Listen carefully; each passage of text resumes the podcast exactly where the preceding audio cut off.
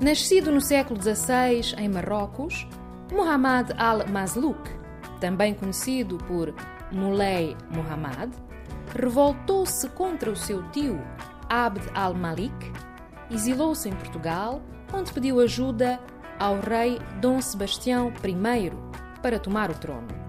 Al-Mazlouk foi um dos três reis que perdeu a vida na célebre Batalha de Alcácer Quibir, em 1578, considerada a mais importante batalha da história de Marrocos.